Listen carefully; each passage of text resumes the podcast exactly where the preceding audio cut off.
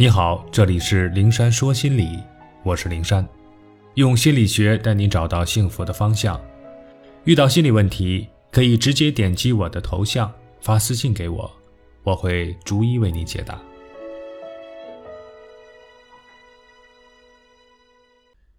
人人都有取悦他人的心理。蒋方舟有关讨好型人格的言论之所以引起那么大的反响和共鸣。说明我们每个人心里或多或少都有讨好别人的心理，尤其当我们把讨好型人格的种种表现和心理特征罗列出来，大家一一对照、对号入座，会发现总有那么几条是在说自己，或者自己在处理人际关系的时候出现一些心理活动，能够跟讨好型人格对上号，就会不由自主的想：哎，我这也是讨好型人格呀。有位和我同行的女作家，她在休息翻手机的时候，看到一款花架很漂亮，组个四人团可以用很优惠的价格买下来。于是呢，她就开团，给几个朋友发了组团邀请，没几分钟就凑齐了四个人，大家开开心心的购买成功。可是稍后，其中一个朋友在微信中说：“其实我压根儿不需要这个小东西，纯粹是帮你把团购人数凑齐而已。”他瞬间觉得不安，他觉得欠了很大的人情，继而责备自己：何必为了省几十块钱去打扰朋友，让朋友为难呢？他这么想的，其他三个人是不是也是出于这样的心理？根本不需要，可是你发了邀请过来，又不好意思驳你的面子，为了帮你勉强买了这个东西。越想越觉得自己这举动太欠考虑了，顿时心情不好了。这件事整个过程中，他的心理波动和纠结，是不是像极了讨好型人格的心理历程呢？事实的确是，每个人都有取悦他人的心理，谁不希望得到他人的认同和肯定？没有人愿意被人讨厌和排斥，对吧？所以，我们每做一件事，都是尽力把自己最完美的形象展示出来，尽量藏起自己的缺点，不让别人看到我们的短处。或多或少要考虑别人感受，尽可能避免让别人不高兴。能帮助别人就尽可能不袖手旁观，能给别人带来方便就一定伸把手。也正是因为我们有这种悦他的心理，人与人之间才保持着和谐融洽的关系，他们才能收获亲情、爱情、友情以及种种美好的人类情感。大众普遍的讨好心理。大致可以分为三个类型。第一个是认知型，这一类型的心理存在一些错误的认知，比如我对别人好，别人就会对我好；别人对我不好，那就是我做的不够好。吃亏是福，遇事要忍让，要迁就，凡事常思己过，把体面和尊严留给别人。第二呢是习惯型。这一类型很好理解，就是把讨好他人当成了一种习惯，从小到大都是这么做的。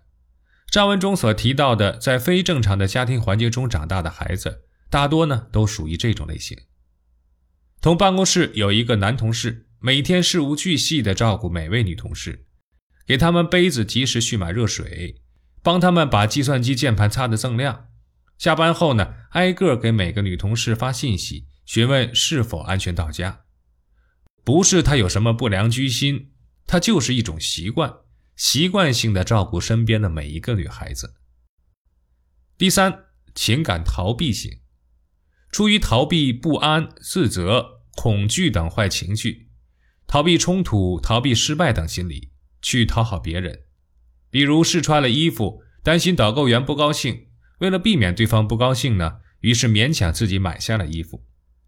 内心的想法和别人发表的言论不同，担心反驳后会引发更激烈的争论，为了避免冲突，干脆三缄其口，保持沉默。对照这三种类型审视一下自己，我们会发现，无论认知型还是习惯型、情感逃避型，我们或者我们身边的朋友，总有一款类型适合大家。但是千万不要谈讨好型人格色变。不是所有讨好心理都必须克服，不是所有的讨好行为都需要矫正。有一个核心的衡量标准，那就是如果我们在做讨好别人的事情时，内心没有无奈、焦虑、恐慌、沮丧等负面情绪，换句话说，我们是很开心的做这些事情的时候，那就大可不必在意。只是在感觉力不从心，有些影响到自己的生活的时候，或者家人有怨言，觉得我们对别人好过对家里人的时候，稍微注意和调整就好了。如果我们在取悦别人的同时，自己并不愉悦，内心承受着诸多负面情绪的折磨，却又说服不了自己停止讨好别人，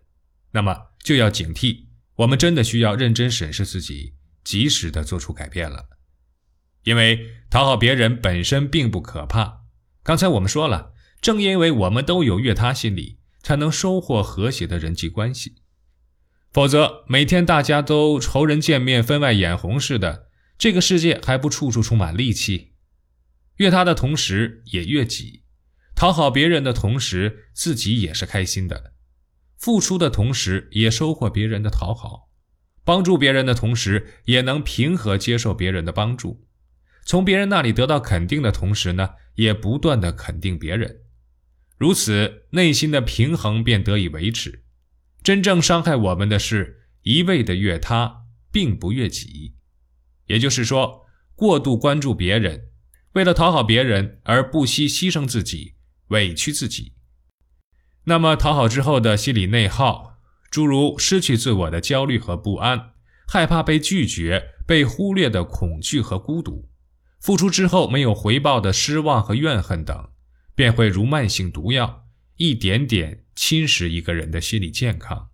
人生幸福。当我们的种种讨好表现和过后的内心挣扎已经开始损害我们的情感和心理，甚至影响到我们的生理健康，